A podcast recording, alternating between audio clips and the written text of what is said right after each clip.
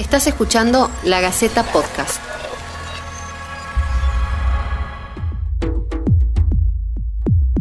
La cumbre global G20 de mujeres jóvenes fue lanzada en 2009 como parte de la iniciativa Global Clinton, que reúne a panelistas y expertos internacionales para debatir sobre los problemas económicos y sociales que enfrentan las niñas y las mujeres.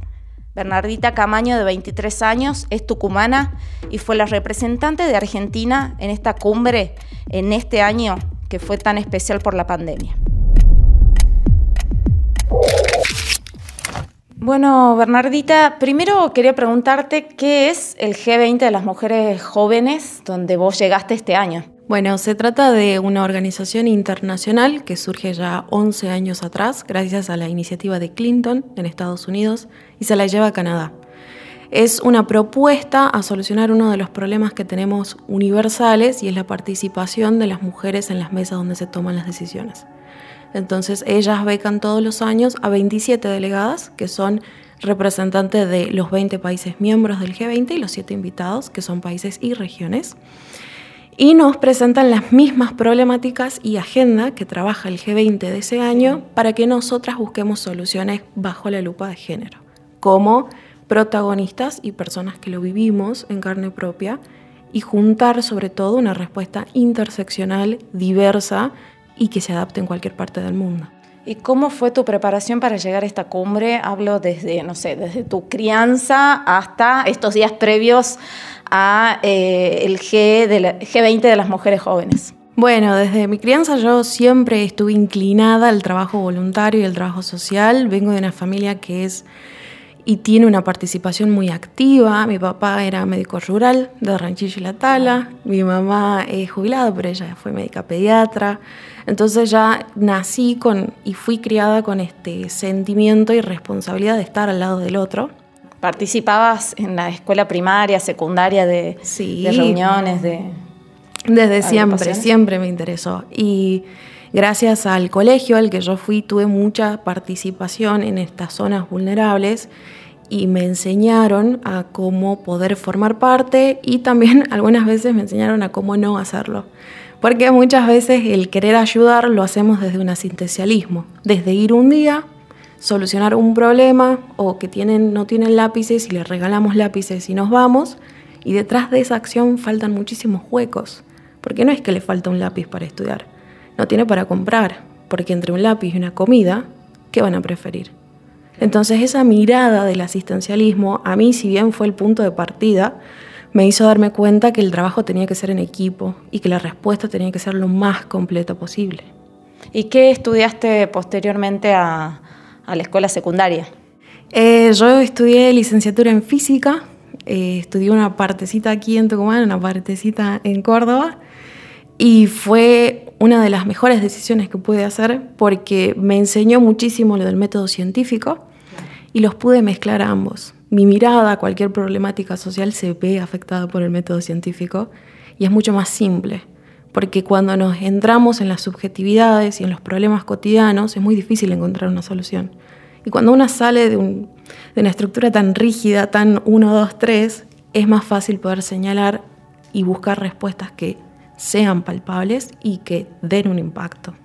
Bien, ¿y cómo llegaste a la cumbre? Fue primero que nada puro azar y después persecución por parte de dos amigas, una que está acá acompañándome, que yo no había conocido esta experiencia. Ellas me la presentaron, me comentaron y el primer pensamiento que nos pasa a la mayoría es no llego. Encima que entré y leí las preguntas y eran re intimidantes, no había forma. Si bien yo ¿Cómo qué preguntas? Una de las que más me impactó era ¿por qué te tenemos que elegir a vos? ¿Por qué vos serías la representante de Argentina? Y esa pregunta me demoré en contestarla un mes. ¿Por qué respondiste? Y yo respondí que si me elegían a mí, que yo venía del norte y que yo trabajaba en zonas rurales y alejadas, el G20 y el Girls 20 se iba a conocer ahí.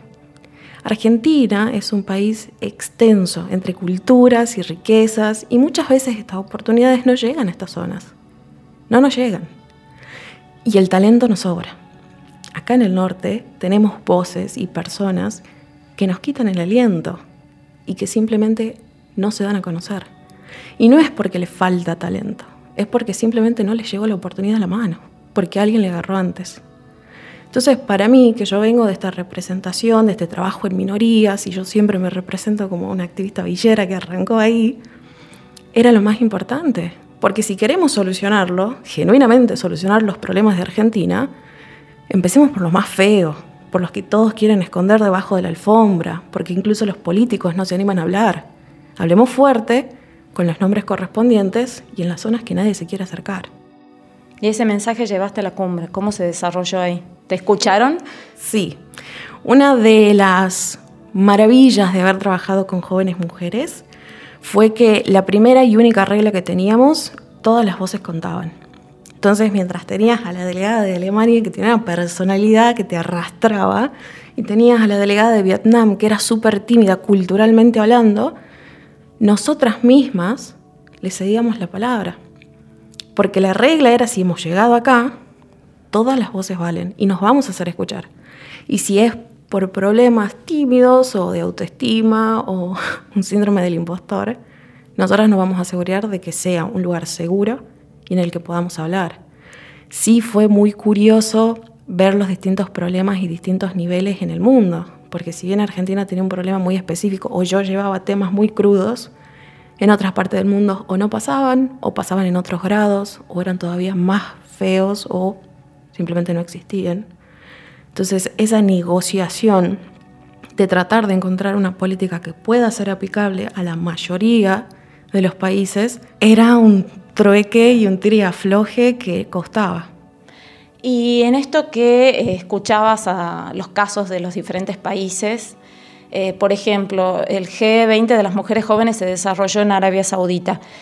¿Qué puntos encontraste en común de lo que le pasa a las mujeres jóvenes en Tucumán y a las de Arabia Saudita, por ejemplo? Bueno, a mí una de las cosas que más me impactó es que se lleve a cabo en este país. Si bien Argentina tiene y goza de unos avances de derechos, sobre todo la parte jurídica, tenemos países como el de Arabia Saudita que está todavía muy atrás en materia de género. Cuando empezó todo esto estaba la opción de que íbamos a viajar a Arabia Saudita, y era una preocupación que teníamos muchas, porque no tan solo éramos mujeres, inmigrantes, teníamos una diversidad sexual que era como algo bien silencioso que nos, nos hacía pensar un montón. Yo tuve el placer de trabajar con, con Manar, que era la, la delegada de Arabia Saudita, y había muchas cosas que teníamos en común y otras que eran totalmente distintas. Ella se maravillaba por la cantidad de mesas ocupadas por mujeres en la política, cuando para mí son bajísimas y deberíamos de tener más. Y ella contaba los avances de sus derechos, cómo podían salir a la calle sin un permiso firmado de un hombre, ya sea el padre o ya sea el esposo, algo que me costaba muchísimo entender. Pero nos dimos cuenta de problemas universales. La pandemia afectó y la cuarentena específicamente engrosó muchos problemas culturales. Y uno de los más comunes entre todas las delegadas era la pregunta de, en cuarentena, ¿quién lavaba los platos? Una pregunta así de simple, pero que en realidad detrás de eso existe que está una madre con un trabajo, hijas estudiando, que no son prioridad.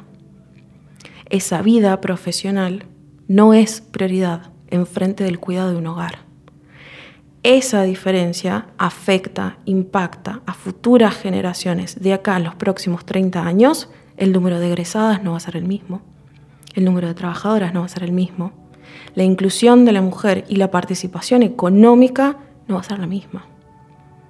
Algo tan simple como quién lava los platos, qué hizo una madre soltera, te impacta el transcurso del mundo en las próximas décadas. Y hablando de Tucumán, recién decías, bueno, o en Argentina, eh, hay muy, pocas bancas ocupadas por mujeres. ¿Cómo ves eso? Además, ¿qué otras problemáticas ves en Argentina con respecto a las jóvenes argentinas y sobre todo tucumanas? Bueno, Argentina tiene una particularidad que son las leyes que tenemos. Algunas veces tenemos las leyes de cupo o las leyes de género, las leyes de, en los que ya nos van guiando más o menos cómo debería ser lo ideal.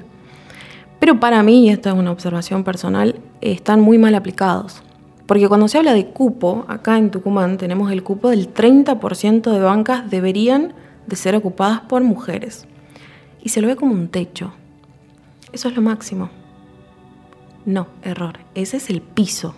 Mínimamente, nosotras deberíamos de ocupar mínimo el 30%. Y al verlo como un techo, no importa si estamos hablando de Tucumán o de diputados, de Senado, de Nacional, jamás llegamos ahí. Argentina jamás, Tucumán jamás llegó al 30%. En, el en diputados nosotros no llegamos al 50%. Siempre es un 47, un 48, y en Tucumán igual. Y el problema es que por primera vez el mundo está enfrentando lo mismo. Y estamos viendo que la experiencia está siendo opacada por la adaptabilidad. Cuando vamos a una entrevista de trabajo, lo primero que nos preguntan, ¿qué experiencia tenés? ¿Cuál es tu trayectoria? Y hoy vemos que esa pregunta quizá no es la más importante. ¿Te puedes adaptar? ¿Sabes cómo cambiar tus formas para seguir haciendo el trabajo? Y lo vemos en las universidades. Los docentes y los alumnos de un día para el otro han cambiado todo. No podíamos frenar. No era opción. Eso pasó en la parte económica con los trabajadores. Muchos sí, otros no. Y quedaron en el camino y se perdieron. Entonces, la juventud hoy trae otro chip. Trabajamos con un liderazgo colaborativo. Trabajamos con soluciones conjuntas. Trabajamos entendiendo de que un problema tiene muchas aristas y si yo me tengo que sentar como física o como abogada, lo voy a hacer porque tenemos mirada distinta y lo tenemos que ver de distintos ángulos. Se necesita gente joven en llegar a estos cargos y se necesita que la experiencia no sea excluyente. Porque yo tengo 23 años y no tengo la experiencia ni próxima a nadie de las personas que ocupa esas bancas. Y sí, yo no tengo la teoría, pero tengo la calle. Y vale. Y necesita llegar a este punto de vista, ya sea el mío o el de una compañera, tiene que llegar. ¿Y en las bases qué pasa en la educación, por ejemplo? ¿Qué pasa con las mujeres, con las niñas y adolescentes? La educación fue uno de los temas más picantes. ¿No se excluye o no? Fue una gran, gran pregunta, un gran debate. Primero, todas las delegadas del mundo no podían creer que Argentina tenía un sistema público, porque si bien existe el sistema público en otros lados, eh, no existe la opción de no pagar para estudiar.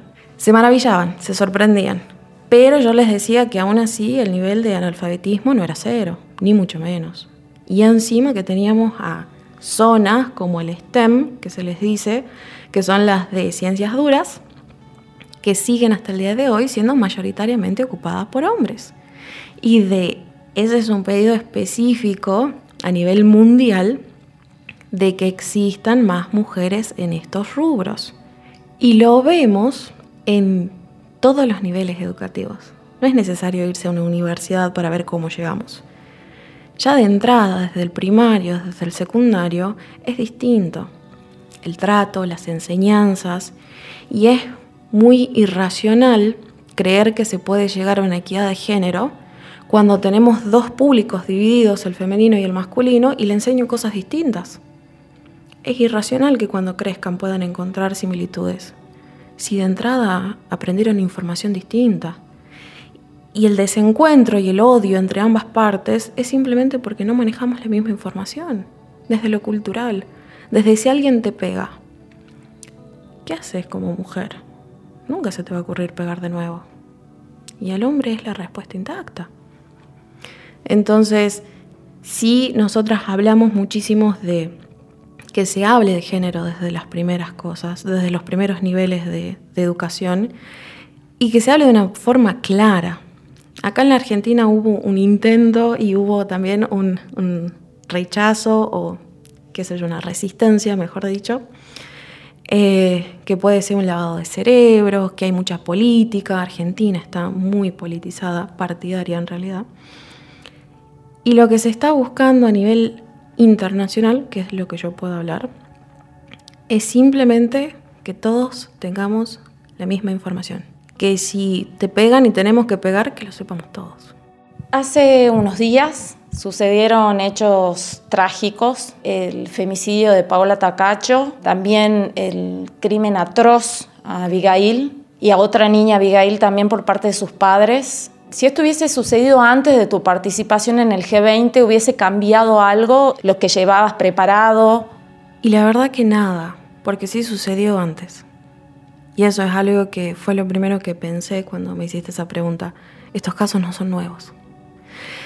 Yo siempre vi el fenómeno de las mujeres cuando una decide hacer ese pasito extra y arrancar una participación activa, una participación política, empieza a encontrarse, quizá un feminismo, quizá no, y es cuando vivimos un femicidio que nos toca.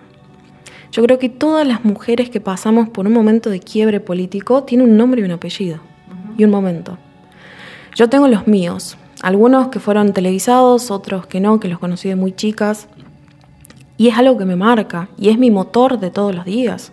Yo no tengo una pasión o un sueño de yo llegar, no. Los míos tienen nombre y apellido. Y por ejemplo, el que a mí más me marcó fue el de Micaela García. Yo ya estaba metida en el activismo ya hace años, pero fue justamente por eso.